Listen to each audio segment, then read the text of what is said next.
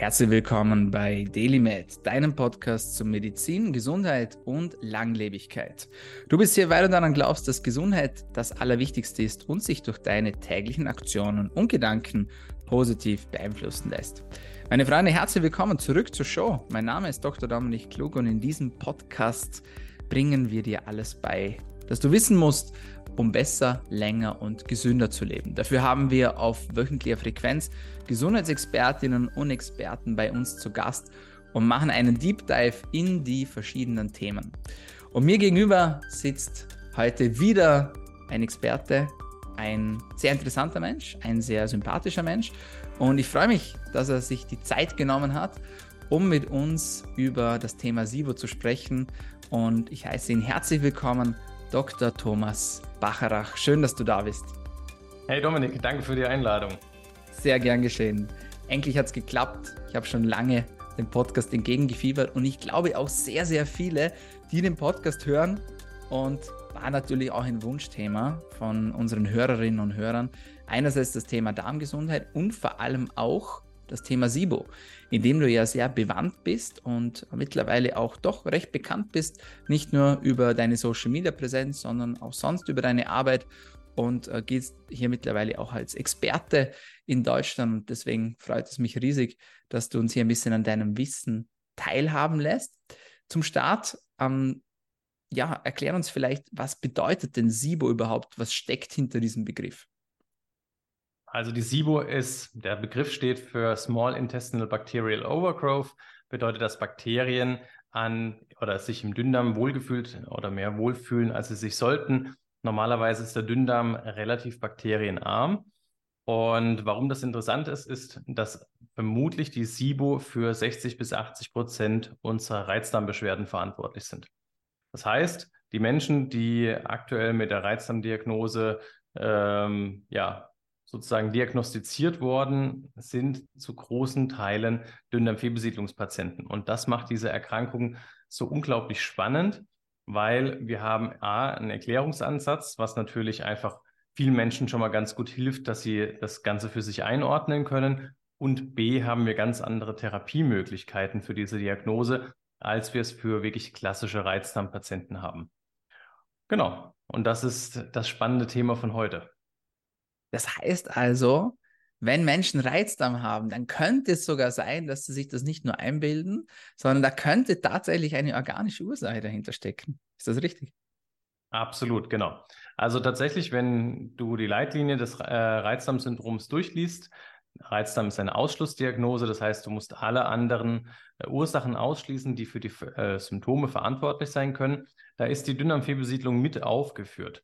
Hm. Aber das, warum sich hier jetzt gerade so wahnsinnig viel verändert, ist, dass das Testverfahren, das Diagnoseverfahren sich nachhaltig verändert hat. Ähm, das liegt einfach daran, dass wir mittlerweile in der Lage sind, unterschiedliche Gase nachzuweisen und wir verwenden auch unterschiedliche Zucker. Und mit diesen Zuckern hat es einen deutlichen Sprung nach vorne gemacht, dass wir einfach viel, viel mehr ähm, Dünndarmfehlbesiedlungen entdecken können, die vorher unentdeckt geblieben sind. Wann kam denn dieser Begriff das erste Mal hoch, beziehungsweise wann gab es die ersten Forschungsergebnisse, die gezeigt haben, dass das überhaupt Thema sein könnte? Denn ich sage jetzt mal, als ich Medizin studiert habe, gab es diese Erkrankung definitiv noch nicht. Also tatsächlich ähm, gab es die schon zu der Zeit. In den 80er, 90er Jahren hat man schon gewusst, dass es eine Dünndarmfehlbesiedlung gibt. Ähm, aber tatsächlich die, ähm, also in unserem Studium war es kein, kein Bestandteil und ich habe mir auch die dicksten gastroenterologischen Wälzer gekauft, also im Prinzip die Bücher, wo dann der Facharzt für Magen-Darm nachschaut, wenn er mal wirklich was Spezielles nachschauen möchte. Und da ist die Dünndarmfehlbesiedlung in maximal einer Seite abgehandelt. Also das heißt, die Relevanz war maximal niedrig und so ungefähr seit 15 Jahren gibt es eine größere Forschungsgruppe in den USA, die nach und nach wirklich extremst bahnbrechende Informationen oder ja, Wissen einfach über die SIBO dadurch entwickelt hat. Und ja, ich würde mal sagen, seit 15 Jahren fängt das Thema an, immer mehr Gewicht zu bekommen. Und ich beschäftige mich jetzt ungefähr drei Jahre, vielleicht schon mittlerweile vier Jahre damit. Und da war das noch ein so völlig unbekannt in Deutschland. Und ich würde sagen, so mittlerweile im letzten Jahr hat das Wissen um die SIBO und auch die Bekanntheit von SIBO massiv zugenommen. Also das merkt man auch daran, dass viele Patienten ihre Therapeuten darauf ansprechen, ähm, dass sie vermuten, dass sie eine Dünndarmfehlbesiedlung haben, äh, dass immer mehr Therapeuten quasi gezwungen sind, sich mit dem Thema auseinanderzusetzen, weil so viele äh, Menschen auf sie herantreten und sagen, hey, äh, ich vermute, ich habe das, können wir das mal abklären. Mhm. Was vermutest du denn, wie viele Menschen sind von einer SIBO betroffen? Also wie hoch schätzt du die Inzidenz ein? Also tatsächlich geht man aktuell konservativ geschätzt von 11 Prozent aus. Das wäre bei einer Bevölkerung der Welt äh, von 8 Milliarden, wären das 880 Millionen Menschen. Das ist, ähm, das oder? Das ist viel. Das ist extrem viel, ja. Das ist extrem viel. Nicht jeder von denen braucht unbedingt ärztliche ähm, Hilfe. Da kann ich gleich noch was dazu sagen. Ähm, aber es ist so, dass sich egal vom ähm, hygienischen Standard äh, oder von, von den äußeren Rahmenbedingungen tatsächlich die Gründe, warum du eine Dünndarmfehlbesiedlung ähm, bekommen kannst, sind so unterschiedlich, dass es sich wohl durch alle, äh, sage ich mal, Kulturen, Kreisen relativ ähnlich von der Prozentzahl hält. Mhm. Und es ist so, dass nicht jeder automatisch deswegen zum Arzt muss. Viele merken dann so mit der Zeit, ihnen geht es nicht so richtig gut vom Bauch und lassen dann verschiedene Lebensmittel weg oder passen bestimmte Abläufe an. Und damit kommen die dann ganz gut zurecht. Ähm, das muss man in diese 880 Millionen definitiv mit einberechnen. Aber es gibt halt auch sehr, sehr viele Menschen, die äh, massiv darunter leiden an den Verdauungsbeschwerden und die dann sehr wohl und sehr intensiv nach Hilfe suchen. Und ähm, da konnte bislang einfach noch nicht besonders viel geholfen werden. Und das ändert sich aktuell. Okay. Und wo bekommt man diese Hilfe? Wenn man jetzt äh, sagt, okay, ich vermute, ich leide an einer SIBO, wohin wendet man sich? Klassischerweise an seinen Gastroenterologen, also den Facharzt für Magen-Darm, der auch Magen- und Darmspiegelung durchführt. Das ist eigentlich primär die, ähm, der Ansprechpartner. Das, was so ein bisschen ein Hasenfuß daran ist, ist, dass die meisten Gastroenterologen auf reinen, also auf das Gas Wasserstoff testen und als einzigen Zucker Glucose verwenden. Das ist die Testung, wie wir sie ähm, in den letzten Jahren und Jahrzehnten in Deutschland gemacht haben. Und das ist auch die Testung, die zwar sehr, sehr gut ist, wenn sie etwas findet, aber sie übersieht sehr, sehr viele Dünndarmfehlbesiedlungen. Und da muss man dann halt letzten Endes schauen, ob es nicht Sinn macht, sich an einen Therapeuten zu wenden, der ähm, eben auf Wasserstoff und Methan jetzt testet und auch andere Zucker verwendet, wie Lactulose. Die Lactulose ist nicht, ist keine Laktose, kein Milchzucker, auch wenn sie so ähnlich klingt. Ist ein eigener künstlicher Zucker, den wir nicht verdauen können.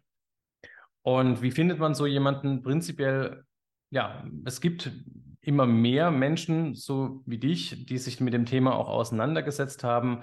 Es gibt die Möglichkeit, über verschiedene Labore solche Testungen zu machen. Und ähm, ich habe angefangen, jetzt vor ein paar Monaten Therapeuten und Menschen, die sich dafür interessieren, in dem Thema auszubilden. Und das, die findet man dann auf der Webseite www.sibo-akademie.de zum Beispiel. Ähm, oder auf der Reizdarm-Podcast-Seite von der Miriam hat sie auch einige Therapeuten genannt. Das sind die mir jetzt bekannten, wo man es wirklich nachlesen kann. Ansonsten müsste man sich tatsächlich in seinem Umfeld hören, wer solche SIBO-Tests mit Lactulose zum Beispiel auf äh, Wasserstoff macht. Hm. Super, ja, die Ausbildung kann ich auf jeden Fall empfehlen und ist auf jeden Fall sehr fundiert und macht auch riesengroßen Spaß. Also wenn du gerade zuhörst und vielleicht auch Therapeut bist oder dich in diesem Bereich weiterbilden möchtest, ist der Thomas der richtige Ansprechpartner für dich. Was sind denn so die klassischen Symptome, bei denen man aufhorcht als Therapeut oder als Arzt und sagt, oh, da könnte vielleicht eine Fehlbesiedlung dahinter stecken? Also die Symptome sind, können durch sehr viele unterschiedliche Erkrankungen ausgelöst werden. Für mich ist so ein ganz klassisches Symptom, äh, Symptom tatsächlich der Blähbauch. Das liegt einfach daran, bei der Dünndarmfehlbesiedlung entsteht viel Gas und es entsteht in der Mitte vom Verdauungstrakt. Und das heißt, der Weg nach oben, nach unten ist einfach relativ lang. Und deswegen fängt sich die ähm, Gasmenge im Darm, weswegen die Patienten teilweise aussehen, wie wenn sie in mehreren Monaten schwanger wäre. Ähm, das ist so das klassische Symptom. Das gibt es auch bei anderen Erkrankungen. Das heißt, daran kann ich es noch nicht diagnostizieren. Für mich ist immer eine entscheidende Frage, wir sind ungefähr nach dem Essen mindestens zwei Stunden lang im Dünndarm. Das heißt, wenn dein Blähbauch innerhalb der zwei Stunden auftritt, wäre das für mich ein weiteres Indiz, dass jemand äh, eine Dünndarmfehlbesiedlung hat. Prinzipiell ist es aber wirklich bei den Patienten immer dann interessant, wenn sie klassische Reizdarmsymptome haben, das heißt Stuhlgangsveränderungen wie Durchfall, Verstopfung oder das Ganze auch im Wechsel. Bauchschmerzen, Blähungen, Aufstoßen, ähm, das wären so die ganz klassischen Symptome, die durch eine Dünndarmfehlbesiedlung ausgelöst werden können. Ähm, was ich auch noch relativ häufig erlebe, ist etwas so wie Brain Fog, Gehirnnebel, Konzentrationsstörungen. Das ist, wenn der Patient das Gefühl hat, er kann sich nicht gescheit konzentrieren ähm, oder er ist auch so ein bisschen, er steht neben sich. Da mit diesem Symptom habe ich lange gehadert, dass das wirklich mit dem Darm und mit Bakterien zusammenhängen kann. Das liegt aber daran, was die Bakterien uns eben herstellen an Gasen. Und diese Gase sind durchaus giftig, können zum Teil auch über die Blut-Hirn-Schranke ins Gehirn kommen und machen deswegen ähm, dieses Gefühl des Gehirnnebels. Mhm. Und daneben, das sind jetzt etwas seltenere Sachen, kann es auch zu brennenden Gelenkschmerzen kommen. Auch da ist es wieder so, dass die Gase halt außerhalb des Darms, also die werden im Darm produziert, gehen in die Blutbahn und von dort aus machen sie auch außerhalb vom Darm Beschwerden. Mhm. Ja, ich glaube, man spricht von den sogenannten Gaso-Messengern auch in diesem Zusammenhang. Ist das richtig? Das könnte man so nennen, auf jeden Fall. Ja. Sehr, sehr interessant. Natürlich die Frage immer, die wir uns stellen, auch nach, äh, als Mediziner, äh, die nach der Ursache suchen, woher kommt denn das Ganze? Weiß man irgendwie so, was es da für mögliche Ursachen gibt? Ja, da gibt es mehrere Ursachen und das ist tatsächlich auch eine wichtige Aufgabe von uns Therapeuten, danach zu suchen. Generell ist der Dünndarm eigentlich von seiner Grundfunktion her gut geschützt gegen solche Fehlbesiedlungen. Das heißt, der Dünndarm hat einen Reinigungsprozess, der sowohl Speisebrei als auch die Bakterien immer wieder vorwärts schiebt, wenn wir sozusagen nichts essen. Also nach einer 90 Minuten Fastenphase, ähm, das heißt, das Essen, das letzte ist 90 Minuten her, dann fängt der Dünndarm an, diese Reinigungswellen zu produzieren. Und normalerweise haben dann die Bakterien keine Chance, sich anzuhaften.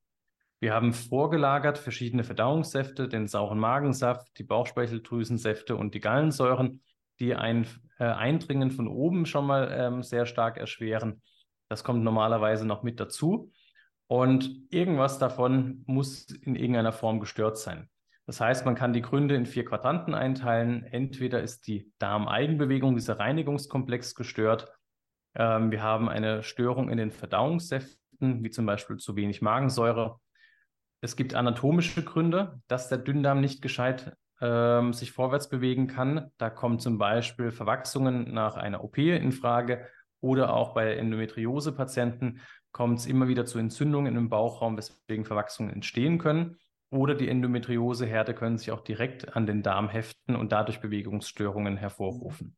Hm. Und die vierte Gruppe wären letzten Endes Medikamente, wie zum Beispiel Hormone, die genommen werden, ähm, Protonenpumpen, Inhibitoren, Magensäureblocker hat man lange Zeit gedacht, dass sie Dünndarmfehlbesiedlungen begünstigen, weil sie die Magensäure reduzieren. Das scheint aber aktueller Stand nicht so zu sein. Und eine von diesen vieren oder eine Kombination von diesen vier Gründen kann dann dazu führen, dass sich die Bakterien im Dünndarm anheften können. Hm, hm, hm. Wie ist es mit dem Thema gastrointestinale Infekte, Lebensmittelvergiftungen? Ich sage jetzt mal, siehst du da einen Zusammenhang, beziehungsweise wie könnte man das auch testen, um hier aufschlussreiche Informationen zu gewinnen? Also es, tatsächlich ist es so, dass circa 10 Prozent aller Menschen, die eine Lebensmittelvergiftung erlitten haben, danach eine Dünndarmfehlbesiedlung entwickeln. Das liegt daran, dass die Lebensmittelvergiftungen häufig von Bakterien äh, verursacht werden, die ein spezielles Toxin mitbringen. Das ist das CDTB-Toxin. Und dagegen will sich der Körper natürlich wehren. Das heißt, er bildet Antikörper gegen das Toxin. Und das Toxin sieht aber ähnlich aus wie ein Eiweißmolekül in unserem Körper. Und dann kommt es eben bei 10% der Patienten dazu, dass der Körper einen kleinen Fehler macht und Antikörper nicht gegen das Toxin bildet, sondern gegen das eigene Eiweiß. Und dieses Eiweiß ist ein Aspekt von unserer Darmreinigung also von diesem Darmreinigungskomplex, von dem wir gerade schon gesprochen haben. Mhm. Und der wird dadurch gestört. Das heißt, dadurch ist der, die Geschwindigkeit, wie der Speisebrei inklusive Bakterien durch den Dünndarm wandert, einfach verlangsamt. Dementsprechend haben die Bakterien einfach mehr Zeit, sich anzuheften. Und das kann dann dazu führen, dass auch eine Dünndarmfehlbesiedlung chronisch wird oder zumindest sehr hartnäckig äh, zu therapieren. Mhm. Und wie kann man das messen? Es gibt tatsächlich die Möglichkeit, über die Schweiz oder die USA ähm, diese beiden Antikörper Anti-CDDP und Anti-Vinculin heißen die, dann äh, im Blut zu messen. Mhm. Ja, sehr spannend. Was würdest du sagen? Es gibt ja mittlerweile auch die Möglichkeit, dass man At-Home-Tests durchführt, ähm, durch diese, äh, diese Atemgastestungen auch von zu Hause aus durchführt. Jetzt sind die aber doch nicht so einfach durchzuführen ist es zu empfehlen, dass man als Laie, vielleicht weil man verzweifelt ist, vielleicht auch nicht den nötigen Ansprechpartner findet, dass man da selbst auf eigene Faust auch anfängt zu messen und vielleicht sogar zu therapieren? Das war tatsächlich bislang ähm, schon fast eher der Regelfall, weil es kaum Möglichkeiten gab, in Praxen diese Tests durchführen zu lassen, ins, äh, vor allem insbesondere die Methantestung. Ähm, also insofern, die Erfahrungen, die wir in Deutschland gemacht haben, sind primär mit Heimtests und ich verwende die auch. Das funktioniert in der Regel recht gut. Es gibt so ein paar Kriterien, auf die man achten sollte. Der Test sollte über 180 Minuten durchgeführt werden. Ähm, er sollte auf Wasserstoff und Methan testen. Der Zucker ist noch relativ relevant, also Laktulose ähm, zum Beispiel wäre so der Klassiker jetzt mittlerweile. Und eine Testung ähm, alle 20 Minuten beziehungsweise ähm, auch bei 90 Minuten wäre es sehr günstig, wenn da eine Atemprobe abgegeben wird. Das ist so das, was im Prinzip der, ich sage mal, Laie beurteilen kann und auch sollte bei äh, so einer Testdurchführung. Ähm, es gibt von den Laboren her ein Glaskolbensystem, was ich prinzipiell ähm, sehr gut finde, weil das schon sehr etabliert ist. Ähm, das wäre noch ein Aspekt, worauf ich achten würde, dass solche Glaskolben verwendet werden. Und das, wo es dann sage ich mal, sehr schwierig wird es in der Interpretation des Artentests, ähm, weil man kriegt zwar eine automatische Auswertung, aber keine Diagnosestellung. Und die Dünndarmfehlbesiedlung ist tatsächlich nicht so einfach sauber zu diagnostizieren, weil für uns Therapeuten ist es entscheidend, ähm, in welchem Abschnitt befinden wir uns gerade, wenn wir einen Atemgasanstieg sehen. Und irgendwann kommt ja der Moment, dass die Laktulose zum Beispiel aus dem Dünndarm in den Dickdarm geht. Und im Dickdarm leben bei uns ja immer Milliarden von Bakterien. Also sehen wir da auch natürlich einen Anstieg von den atmenden Gasen. Und das ist kein, keine Dünndarmfehlbesiedlung und kein krankhafter Befund. Und jetzt gilt es für uns Therapeuten zu unterscheiden, was ist jetzt eine Dünndarmfehlbesiedlung, die vielleicht im unteren Abschnitt des Dünndarms vorkommt, oder ist es jetzt schon im Dickdarm und ist eben die ganz normale äh, und gesunde Dickdarmflora. Ja. Und das zu unterscheiden ist tatsächlich komplizierter, sage ich mal, als man, als es sich so anhört. Und wenn man das gefunden hat, muss man eben auch die entsprechende richtige Therapie von der Höhe der Medikamente oder Präparate über die Länge äh, einsetzen. Eventuell brauchen wir noch Zusatzpräparate wie Biofilmlöser ähm, oder Giftstoffbindner, die ähm, sozusagen die frei werdenden Giftstoffe während der Therapie auffangen. Hm. Also da ist es schon tatsächlich sinnvoll, sich an jemanden zu wenden, der da mit Erfahrung rangeht. Hm. Ja. Wie ist es mit der Stuhlanalyse? Kann man mit der Stuhlanalyse eine SIBO diagnostizieren oder gibt es vielleicht indirekte Hinweise darauf? Also meine Antwort dazu ist immer nein, man kann sie nicht damit diagnostizieren. Aber es ist tatsächlich so, dass ich mir bei manchen Aspekten die Stuhlprobe zur Hilfe nehme. Ähm, ein Aspekt wären die Gallensäuren. Wenn ich die Gallensäuren im Stuhl nachweisen kann, wo sie eigentlich in, nur noch in kleiner Menge vorkommen sollten, dann kann das auf ein sekundäres Gallensäureverlustsyndrom hinweisen. Und ähm, das wiederum kann tatsächlich auf eine SIBO hinweisen. Das hatte ich auch schon häufiger den Fall, dass mich die Stuhlprobe darauf gebracht hat. Wir haben dann nach der Dünndarmfehlbesiedlung geschaut, diese therapiert und die Gallensäuren waren im Stuhl danach nicht mehr nachweisbar. Das ist ein Aspekt. Und bei der Dünndarmfehlbesiedlung gibt es drei Formen: Wasserstoff, Methan und Schwefelwasserstoff. Und beim Schwefelwasserstoff ist es leider so, dass wir in Europa nicht in der Lage sind, dieses Gas direkt zu messen. Und es gibt ein paar indirekte Parameter, mit denen wir das machen können. Und wenn ich diese indirekten Parameter gefunden habe, die Symptome passen und ich eventuell in der Stuhlprobe genau diese Bakteriengruppen nachweisen kann, dann erhärtet das für mich diesen Verdacht der dritten Form der Dünndarmfehlbesiedlung. Das sind eigentlich diese beiden Aspekte, wo ich, mir die Stuhlprobe hilft bei der Methanfehlbesiedlung ist es so, dass diese sowohl Dünndarm als auch Dickdarm befallen kann auch da kann es hilfreich sein, einfach die Höhe der Belastung mitzumessen. Hm, hm, sehr interessant. Wie bist du denn auf das Thema SIBO gekommen? Warst du selbst betroffen oder bist du durch Zufall darauf gestoßen? Wie war das bei dir? Also bei mir war das so, dass ich tatsächlich meine ganze Kindheit und Jugendverdauungsbeschwerden hatte, mhm. die dann mit einem Darmaufbau, das heißt, damals haben wir noch eine kulturelle Stuhlprobe gemacht, wir haben Nahrungsmittelunverträglichkeiten getestet und das heißt, ich musste Diät einhalten, habe ähm, verschiedene Präparate genommen, um den Darm aufzubauen und so bin ich in das Thema Darm äh, oder Verdauungsbeschwerden letzten Endes reingekommen. Mhm. Und irgendwann bin ich tatsächlich über meine Arbeit dann auf die Dynamphie-Besiedlung gekommen habe das Ganze bei mir getestet und festgestellt, okay, meine Beschwerden waren zu dem Zeitpunkt schon sehr, sehr viel besser. Ähm, aber tatsächlich war ich von einer Dünndarmfehlbesiedlung immer noch betroffen, habe das Ganze therapiert und habe nochmal einen deutlichen Benefit dadurch gemerkt, mhm. dass die Verdauung einfach sehr, sehr viel stabiler wird und auch die Verträglichkeit von Lebensmitteln einfach nochmal deutlich zugenommen hat. Mhm. Also klassisch tatsächlich äh, durch Eigenerfahrung und mittlerweile halt auch durch ja, wie viele Jahre sind es? Über 10, fast 15 Jahre äh, Arbeit mit Patienten an dem Thema. Mhm. Ja, Wahnsinn. Wie viele Anfragen bekommst du aufgrund von SIBO in deiner Praxis? Ich weiß, dass du sehr gut ausgelastet bist, ähm, aber nur um, dass man ein bisschen ein Gefühl dafür bekommt, wie viele Anfragen hast du circa, wie viele Leute sind auf deiner Warteliste, wie, in welcher Dimension bewegt man sich da? Also wir haben in der Regel 20 bis 40 Neuanfragen pro Woche. Und ähm, die Warteliste haben wir mittlerweile sehr stark begrenzt, weil es natürlich unser Interesse ist, das so zu machen, dass die, wenn die Menschen auf die Warteliste kommen, dass sie natürlich auch in absehbarer Zeit einen Termin bekommen. Und dementsprechend haben wir eine relativ kurze Warteliste und haben das aber jetzt mittlerweile ganz gut äh, im Griff, dass die Menschen halt auch verhältnismäßig in den nächsten Monaten einen Termin bekommen und nicht mehr, sage ich mal, ein Jahr oder anderthalb später. Super.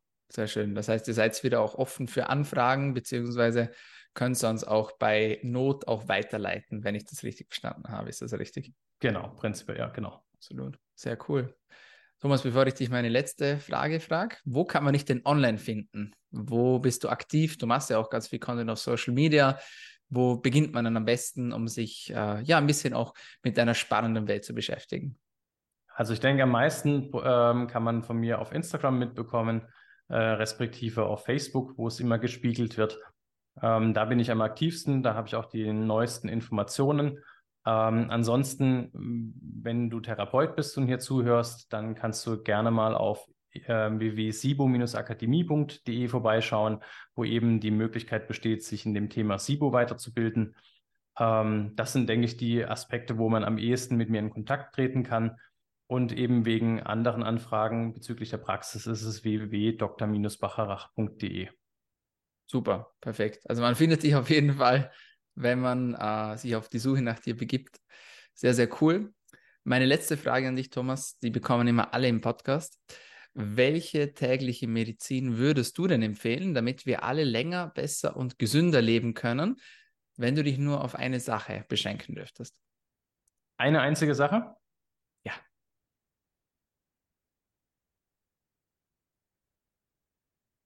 Ich denke, passend zu dem Podcast von heute würde ich mich auf die Ernährung äh, konzentrieren. Das heißt, dass du möglichst viele unterschiedliche Ballaststoffe zu dir nimmst, möglichst viele pflanzliche unterschiedliche Lebensmittel mit unterschiedlichen Farbstoffen, Fermente ähm, und dich vielleicht auch noch mit damit beschäftigst, wie man diese Lebensmittel so zubereiten kann, weil es gibt ballaststoffhaltige Lebensmittel, die auch Antinährstoffe enthalten. Und da gibt es aber Knips, äh, Tipps und äh, Kniffe, wie man die bekömmlicher machen kann. Das wäre etwas, es gibt, die Frage ist schon fast fies, weil es so viele andere wichtige Aspekte gibt, die man auch mit einbeziehen äh, sollte, aber das wäre sozusagen mein, mein ultimativer Tipp. Sehr cool. Fiese Frage, aber doch eine sehr gute Antwort. Um, ähm, vielen Dank für deine Zeit, Thomas, weiß ich wirklich sehr zu schätzen.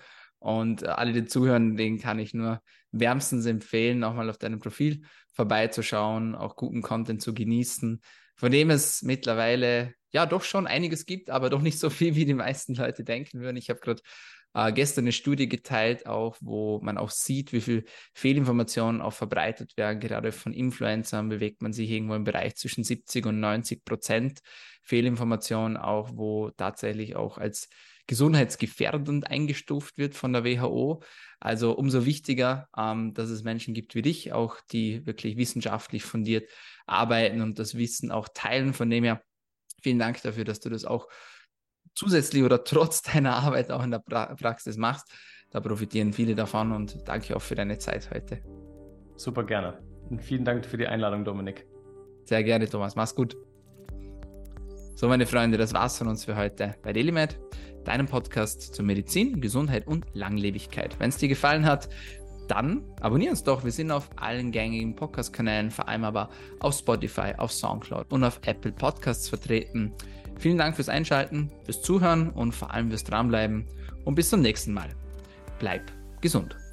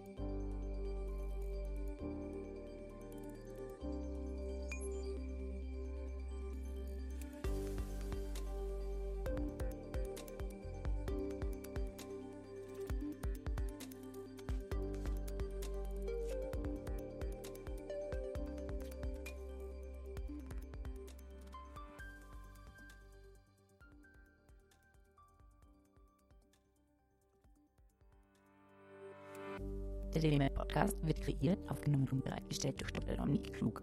Theoretische und praktische Hacks und Tipps, die in diesem Podcast geteilt werden, dienen ausschließlich deiner Information und ersetzen keine Diagnose, Behandlung oder Prävention von Krankheiten.